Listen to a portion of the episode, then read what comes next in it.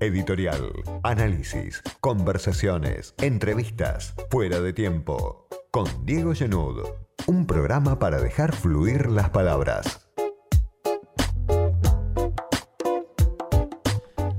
Del otro lado de la línea está ya Sergio Arelovich, que es economista, coordinador del Mirador de la Actualidad del Trabajo y la Economía, docente en la Universidad Nacional de Rosario y además un economista que asesora a dos de los sindicatos que mejores números obtienen en paritaria, casi una excepción en los últimos cinco o seis años, el sindicato de aceiteros y el sindicato de bancarios. Sergio, ¿cómo andás? Soy Diego Genú, gracias por atenderme. Hola Diego, buenas tardes.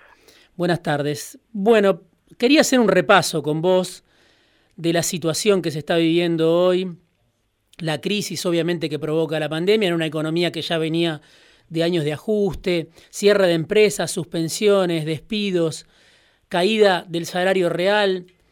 ¿Cómo describirías vos la situación hoy que viven los asalariados, el mosaico fragmentado de, trabajadores de la Argentina, digamos? ¿Qué es lo que más te preocupa o qué es lo que te parece que más hay que destacar? Bueno, la, definición del estado situación, por cierto, es bastante compleja porque obliga a no uniformizar las interpretaciones, ¿no? Porque hay muchos casos, hay casos diversos, si bien uno puede decir que en general lo que ha ocurrido, que la parte de la población que percibe ingresos fijos ha tenido un fuerte deterioro con respecto al crecimiento de los precios, por el caso que haya tenido la fortuna de conservar el ingreso, eh, y que esto evidentemente no se va a corregir en el corto plazo, excepto que eh, se modifique de raíz un conjunto de situaciones que por ahora constituyen un freno importante, no solamente asociadas con la pandemia, sino con la retracción económica que viene derivada o heredada de lo que dejó el gobierno de Macri, pero que también está asociada a lo que constituye un dato para la Argentina, que es lo que ocurre en la economía del resto del mundo y que también influye sobre la situación al interior de nuestro país.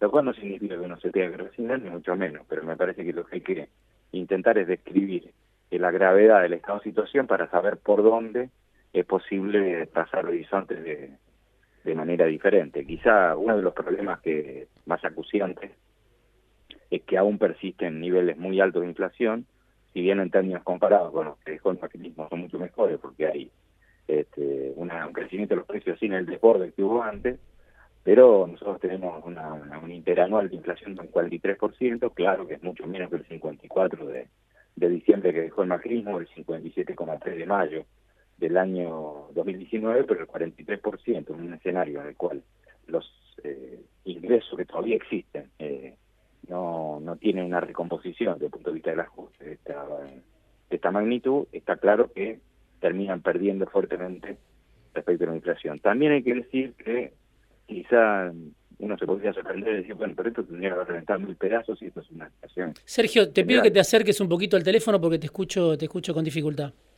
¿Ahora? Sí, ahora mejor, ahora mejor. Te decía que uno por ahí se pregunta, esto debiera haber reventado, porque la verdad que en un escenario en el cual durante todo el gobierno de Macri la pérdida de poder de compra del salario fue una constante, y esto no se modificó, sino que en algunos casos se agravó como consecuencia de la evidencia de la pandemia, lo que va del, del año, sí hay que decir que hay determinados segmentos de trabajadores en la Argentina, fruto de lo que había dejado el segundo gobierno de Cristina. Digo, y hay determinados segmentos de trabajadores en la Argentina que a pesar de haber perdido importante capacidad de compra de su menor salarial, no obstante no están sujetos a condiciones de hambre, precisamente como consecuencia de lo alto que habían quedado los salarios en diciembre del 2015, eh, por un lado, y por el otro lado porque existe una red muy importante de eh, determinación de ingresos está asociada, por ejemplo, con que el 97% de las personas que están en edad de jubilarse tienen algún ingreso en concepto de jubilación o pensión o ambos, eh, y, me parece que esto también cambia el estado de situación, lo cual no quiere decir que estemos en el mejor de los mundos, ni mucho menos. Quizá el problema que a mí más me preocupa es el tema del empleo. Sí, hay eh, cifras de esta semana, por ejemplo, de la UCA, que es una estimación, pero bueno, que, que puede ayudar a, ver cómo viene el panorama, ubica el desempleo en 15,5% a nivel nacional. Y en la ciudad de Buenos Aires, también datos de esta semana de la Dirección de Estadísticas del Gobierno de la Ciudad, el desempleo está en 14,7%, pero, por ejemplo, en el sur de la ciudad hoy ya está en 21%. Estamos hablando de Capital Federal, ¿no? uno de los distritos más ricos del país. ¿Eso cómo se puede revertir en este contexto? Bueno, mira, lo que pasa es que lo que hay que discutir es antisistémico. Eh, yo lo plantearía en los siguientes términos. Si tenemos un problema de empleo, hay que discutir la disminución de la jornada de trabajo. Mm porque la disminución de la jornada de trabajo lo que permite es atenuar la caída del nivel de empleo, generando empleo para otros. La pregunta es quién lo paga.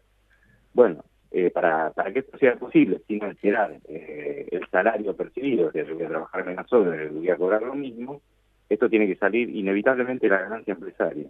Hasta ahora, lo que ha ocurrido es que la caída del nivel de actividad que ha erosionado el funcionamiento del nivel de actividad económica, etcétera, ha sido acompañado por un conjunto de programas de alta envergadura por parte del gobierno nacional, que por ejemplo el ATP, eh, que uno imagina se va, va a durar eh, o inclusive se va a recalibrar en función de, del nuevo tipo de situaciones, pero yo no descartaría la presencia del Estado, inclusive no necesariamente bajo la forma de subsidio, sino bajo la forma de diferimiento de obligaciones o préstamos a la empresa, precisamente para poder discutir esta cosa reitero, para mí, eh, yo considero que está bueno y porque estoy convencido de esto, lo que hay que discutir es la jornada de trabajo. Claro, hoy, hoy son esos fondos que el Estado destina, este, según los últimos datos, en julio está destinando recursos para pagar el sueldo de 1.400.000 trabajadores del sector privado y hay otros 400.000 trabajadores más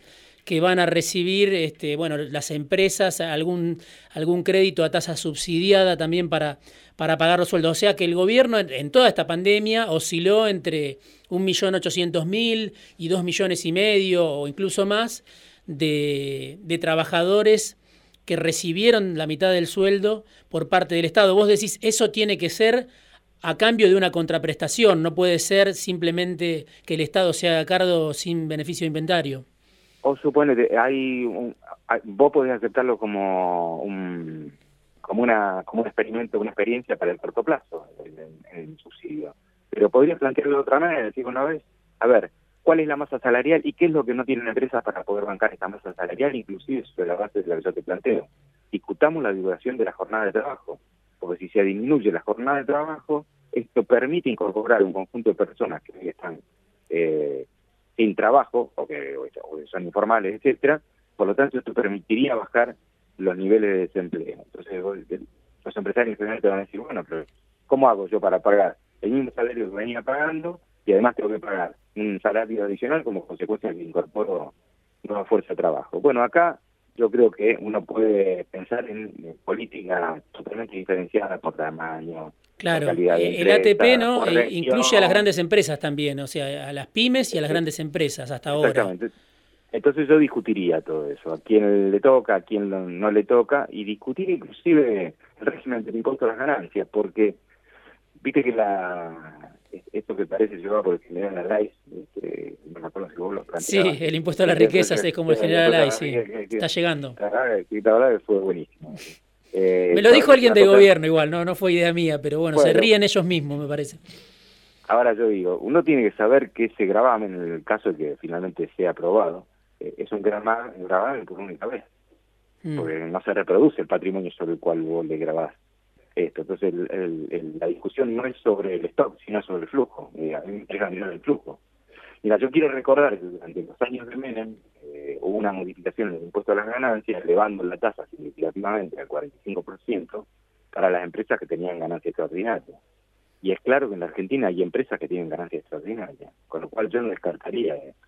Entonces, eh, pero, pero, implica pensar el, sistema impositivo desde otro lugar eh, y, obviamente no lo puede resolver de la noche a la mañana, sino que necesita un programa, necesita FAST, necesita esto, necesita lo otro. junto con, tanto, ¿qué Claro, junto con eso, con, con, la caída del empleo, que es lo, lo más dramático y lo, y lo, más acuciante y lo que más está pegando, también en paralelo estamos asistiendo a este, un ajuste, digamos, que se profundiza, que obviamente no tiene la dimensión de lo que fue durante los años de Macri, pero el salario que se suponía que iba a ser el motor de la recuperación, eso estaba en los planes del Frente de Todos, de Alberto Fernández, el salario como motor del mercado interno, hoy, según datos oficiales, volvió a caer en mayo un 4%. Eh, ¿Vos qué pensás? ¿Vamos hacia una recuperación? ¿Se puede ir a una recuperación del salario en este contexto? ¿O vamos hacia la consolidación de un modelo de salarios depreciados, digamos? Sería muy bueno, ahora yo te digo, el nivel del salario desestacionalizado en precios constantes, a la última información disponible completa, digamos, que es la de mayo, es más baja que en el conjunto de los puntos mensuales que van a tener el 2019 en adelante. O sea que el golpe al salario ha sido muy fuerte, obviamente que una parte importante lo ha sido como consecuencia de lo ocurrido durante el gobierno de Macri. Sí. Pero la pandemia y la situación emergente, fruto de las urgencias que tuvo que atender el gobierno nacional en los dos primeros meses de gobierno, han hecho imposible poner esto eh, en primer lugar. Hoy el salario mínimo vital y móvil está en 16 mil pesos, ¿no? 16 mil 800. esa es otra de las discusiones. Eh, vos sabés que el artículo de la ley de empleo, la 24013, que habla sobre eh, el salario mínimo vital y móvil, que obviamente es una figura que, está en la Constitución Nacional y en la 2744, la ley de control del trabajo, pero la ley de empleo dice que debe aprobarse una metodología para ver cómo se calcula eso. Mm. Nunca se aprobó ninguna metodología. Entonces la pregunta es, si en la Constitución Nacional y en la 2744, que es la ley de contrato de trabajo, el salario mínimo está identificado con la posibilidad de acceder a alimentación, vestimenta, vivienda, educación, eh, sanidad, previsión, este, vacaciones, etcétera, 16 mil pesos pareciera que no está asociado con eso. Entonces, ¿cuánto mide? Bueno, el problema es el Consejo del Salario, este órgano que nunca ha funcionado como debiera haber funcionado, ninguna de las tres partes nunca uno podría haberlo esperado desde el punto de vista empresario, pero en las representaciones existentes por parte de la, de la CGT jamás eh, exigieron que se estudie en función de lo que dice este inciso de este artículo de la ley de empleo, que es aprobar una metodología para el cálculo. Si lo hicieran, en lugar de 16.000, el resultado quedaría, suponete, 60.000. Claro, por supuesto. bueno, es un chiste hoy, ¿no? El, valor que tiene. Entonces la pregunta sería, bueno, ¿y la economía argentina puede pagar 60.000 promedio? yo te, digo, si yo te digo que sí, y si te digo que puede pagar mucho más, y si te digo que paga mucho más, porque la encuesta nacional de gasto de consumo de hogares, la última que realizó el gobierno Macri, así como las anteriores, eh, muestran que los niveles promedios de ingreso salarial superan largamente lo que se necesita para acceder al conjunto de derechos que están enunciados en la 2744 y en la Constitución. Ahora te, te, quiero comentar algo, Sergio. Hagamos un ejercicio este, inverso, ¿no? Hoy por hoy, el otro día lo hablaba con un, con un economista que trabaja en una consultora, obviamente sus clientes son las grandes empresas. ¿Cómo ven esos economistas este momento? Dicen, con paritarias que van a la baja, en la mayor parte de los casos, después de los años de ajuste justamente del, del gobierno de Macri, más este otro ajuste inercial, llamémosle, de, la pandemia, los economistas del establishment, las grandes consultoras están diciendo, si el Estado ajusta hoy un poco más, puede reducir la inflación en base, en parte, al ajuste del Estado y en parte al ajuste, eh, los salarios como variable de ajuste. O sea, ven que los, que los salarios están a punto caramelo para sellar un pacto social con este nivel salarial a la baja. Bueno, es una, una mirada muy cortoplacista por parte de quienes la sostienen, pero sí yo te podría eh, en este sentido. a ver, en la Argentina hay un millón cien mil empresas que están inscritas en la FIP bajo el régimen del impuesto al valor agregado. Sí. De estas empresas hay unas 150 mil que son sociedades regularmente constituidas y el resto son eh, unipersonales fundamentalmente. Ahora, de ese millón cien mil empresas, el 1%, el 1%, que explica el 68% de todo lo que se factura, el 1%. Y si vos separás eh, qué es lo que se factura en el mercado interno respecto a lo que se factura en el mercado interno, tengo que encontrar con que ese 1%, que son las 10.000 empresas, explican el 97% de todo lo que se exporta. ¿Qué significa? ¿Qué significa? Que el resto de las empresas, el 99% de las empresas dependen de lo que ocurra con el mercado interno. Entonces, la verdad que parece hasta estúpido plantear la necesidad de congelar el salario, hacerlo retroceder, porque en realidad es los huevos de oro. De ese mm. salario mm. depende la demanda, y la demanda hace posible vender las cosas que vos producís. O sea que si en realidad te jugás por la reducción, el congelamiento, el salario, es como, eh, eh, siempre me viene a la cabeza esa imagen de un trabajador de la construcción que está arriba de, una pared y está con un pico rompiendo porque la, tiene que derrumbar, y en realidad está parado arriba, en algún momento se va a caer. Sí. Entonces, esta, esta, esta pretensión de congelar en este nivel el salario, de que no haya paritaria, de reducir el costo salarial, etcétera, tiene la ridiculez que termina siendo el factor principal de caída de... Eh, ya se probó aparte varias veces en la historia argentina, ¿no? Pero, es así, está, probado a nivel planetario, ya, no hay nada para explicar. Te hago, te hago una, una, última pregunta sobre el caso Vicentín, que lo conoces mucho a través de de aceiteros. ¿Qué es lo que está pasando hoy? Esta semana murió Nardelli, uno de los dueños de Vicentín, dejaron un tendal de heridos. Está muy preocupante, me parece, la situación de los trabajadores de Algodonera Avellaneda, pero en general, ¿qué es lo que está pasando hoy con Vicentín después de que el gobierno dio marcha atrás con el intento de intervención, con el intento de expropiación? Bueno, lo que me parece que al, que no lo tengas claro hasta ahora es que al principio por lo menos nosotros, desde el MATE, del Mirador, desde el Corea del Trabajo y la Economía, eh, trabajábamos con la hipótesis de que había habido un vaciamiento, esta es la hipótesis principal, ahora ya abandonamos la hipótesis. En realidad lo abandonamos como hipótesis, pues ya queda totalmente demostrado la información que obra en el expediente, que obra en el expediente del concurso, que hubo un vaciamiento. De cuándo se produjo, de cómo se produjo, cuál es, a dónde está la plata, y cómo han hecho para poder dar con bueno, no voy a contar muchos detalles porque sería largo contarlo, eso me parece que forma parte de la investigación judicial necesaria fuera del concurso, porque en el concurso está nada más que la concursada.